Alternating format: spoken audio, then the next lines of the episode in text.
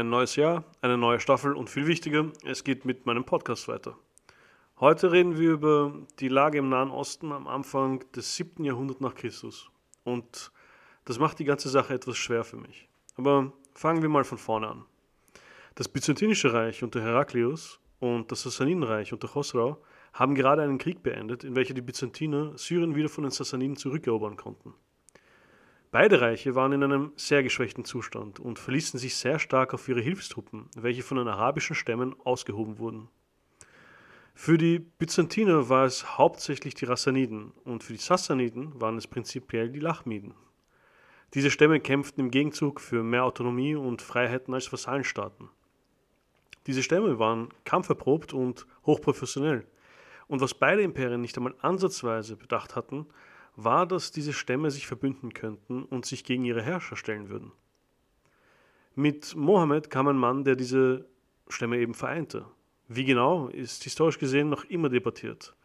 Es gibt einige Fragmente, abgesehen vom Koran, die über Mohammed schreiben und darüber berichten, wie er mit seinen Arabern in Syrien einfiel.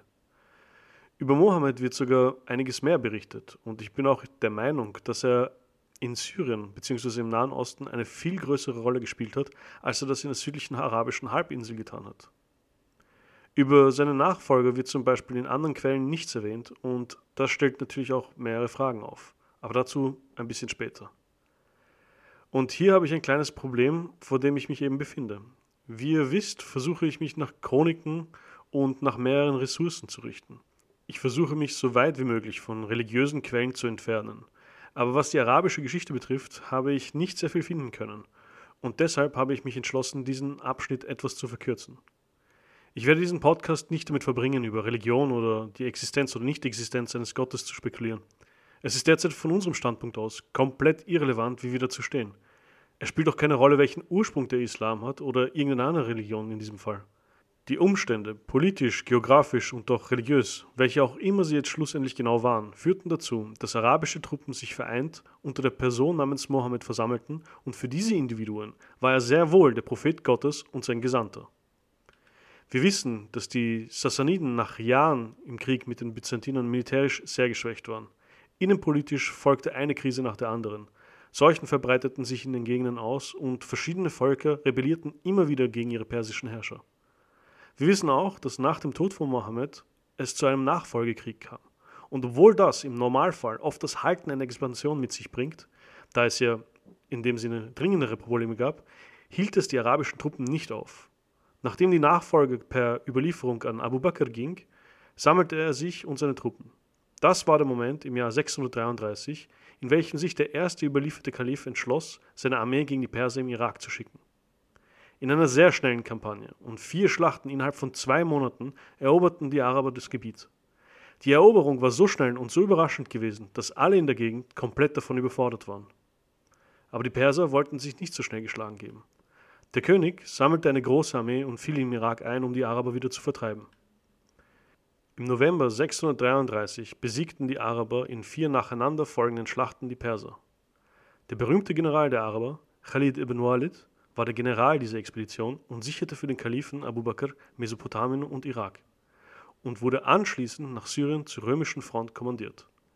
Wenn ich römische Front meine, dann meine ich natürlich die Byzantiner. Die Byzantiner sind eigentlich in dem Sinne die Nachfolge Roms und noch immer das römische Reich. Im August 634 sammelte Khalid seine 8000 Soldaten und bereitete seinen Einmarsch in Syrien vor. Er wusste, dass die Römer und ihre Verbündeten bereits auf ihn warteten. Also entschloss er sich zu einer unerhörten Taktik. Er nahm nicht die bekannte Route zwischen Irak und Syrien, sondern marschierte geradeaus durch die syrische Wüste in Syrien ein. Ich möchte hier etwas klarstellen. Die Informationen, welche ich jetzt benutze, stammen hauptsächlich aus arabisch-islamischer Geschichtsschreibung. Es gibt seitens der Perser oder der Byzantiner kaum Berichte über die meisten der frühen islamischen Persönlichkeiten, außer wie bereits gesagt von Mohammed. Das heißt, bis auf weiteres werde ich mich auf diese Berichte stützen müssen. Und jetzt zurück zu Khalid. Er wird in der modernen Zeit nicht nur in islamischer Geschichtsschreibung, sondern auch in westlicher als der erfolgreichste arabische General genannt. Sein taktisches Geschick, seine logistische Kompetenz und seine Strategien waren der Schlüssel zur Eroberung von Syrien. Es sind sich eigentlich alle einig, dass ohne Khalid die Eroberung von Syrien, welches in den Händen der Byzantinern war, nicht möglich gewesen wäre, beziehungsweise es hätte sich sehr, sehr lange gezogen. Zurück zum Marsch. Durch dieses Manöver konnte Khalid mit seinen Truppen schnell die anderen arabischen Armeen im südlichen Syrien erreichen, welche vom modernen Jordanien aufmarschiert waren. Vereint unter seinem Kommando begann dann die Belagerung von Damaskus. Die Byzantiner befanden sich bereits auf der Flucht und der Kaiser versuchte weiter nördlich seine neuen Truppen zu sammeln. Aber seine Verstärkung und der Versuch der Befreiung der belagerten Stadt kam zu spät.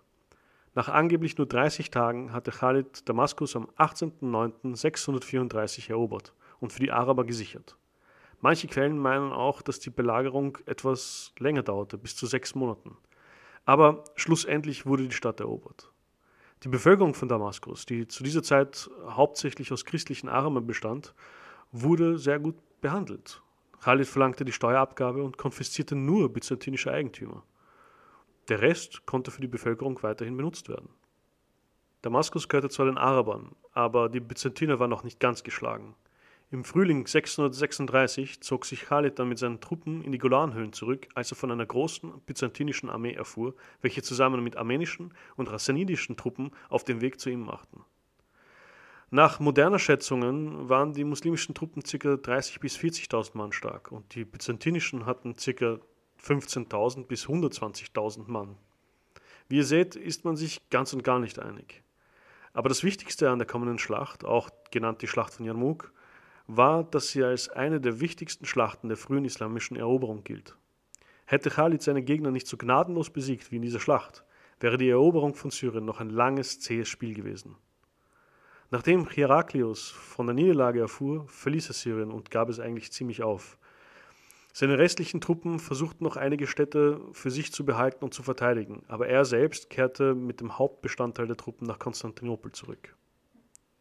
Der erste Kalif Abu Bakr war zu dieser Zeit gestorben und sein Nachfolger, Omar, entnahm Khalid aus nicht näheren Gründen das Oberkommando der Streitkräfte in Syrien und übergab sie dem neuen Statthalter, Abu Ubayyad. Im folgenden Jahr wurde das restliche Syrien, Palästina und darunter auch die Stadt Jerusalem erobert. Die vier ersten Kalifats des Islamischen Reiches, Abu Bakr, Umar, Uthman und Ali, werden auch als das Rashidun-Kalifat bezeichnet. Sie zählt als die rechtgeleiteten Kalifen der muslimischen Ära.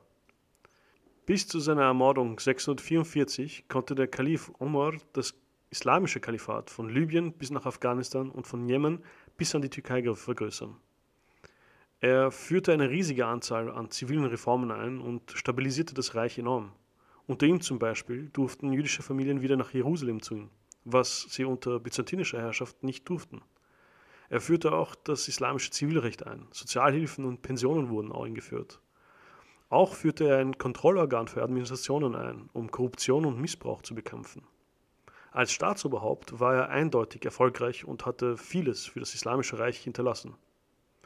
Sein Nachfolger, der dritte und der vorletzte der Rashidun, wie das erste Kalifat eben genannt wird, war Uthman. Und hier werde ich für heute aufhören. Ich werde nämlich die ganze nächste Folge mit Uthman verbringen müssen und möchte auch hier noch die Zeit nutzen, um einiges vielleicht klarzustellen. Wie bei vielen großen Imperien und Reichen, die in der Antike bzw. im frühen Mittelalter geherrscht haben, sind die Ursprünge dieser Reiche meistens in Mysterien eingewickelt. Wir haben nie konkrete Beweise dafür, wie sie entstanden sind. Wir haben auch keine korrekten Chroniken und wir wissen auch nicht, ob die Chroniken, auf die wir uns verlassen können, wirklich korrekt dargestellt werden. Es ist meistens so, dass die Anfänge, hm, sagen wir, schöner formuliert werden, beziehungsweise etwas besser dargestellt werden, als sie es vielleicht sind, aufgrund der Überlieferung, die mündlich dargestellt wurde. Dasselbe Problem hatten wir mit Rom, dasselbe Problem hatten wir mit äh, dem vereinten China oder mit dem ersten indischen Reich, dem Mogul-Imperium. In all diesen Fällen waren die Anfänge etwas dunkel. Aber im Laufe der Zeit entwickelt sich natürlich auch die Chroniken und die Geschichtsschreiber werden öfters und konkreter. Und dasselbe gilt natürlich auch für das Islamische Reich. Am Anfang ist es vielleicht nicht so ganz genau, aber mit der Zeit ändert sich das. Das hier soll ein historischer Podcast sein und ich versuche so gut wie ich es kann und versuche natürlich deshalb Daten und Informationen so neutral wie möglich rüberzubringen. Klar, Hier und da habe ich meine Favoriten in der Geschichte und natürlich gibt es auch für mich Themen, die mich mehr oder minder interessieren. Ich werde auch viel über Gesellschaft sprechen und deshalb natürlich auch viel über Religion und deren Einfluss auf eben diese Gesellschaften.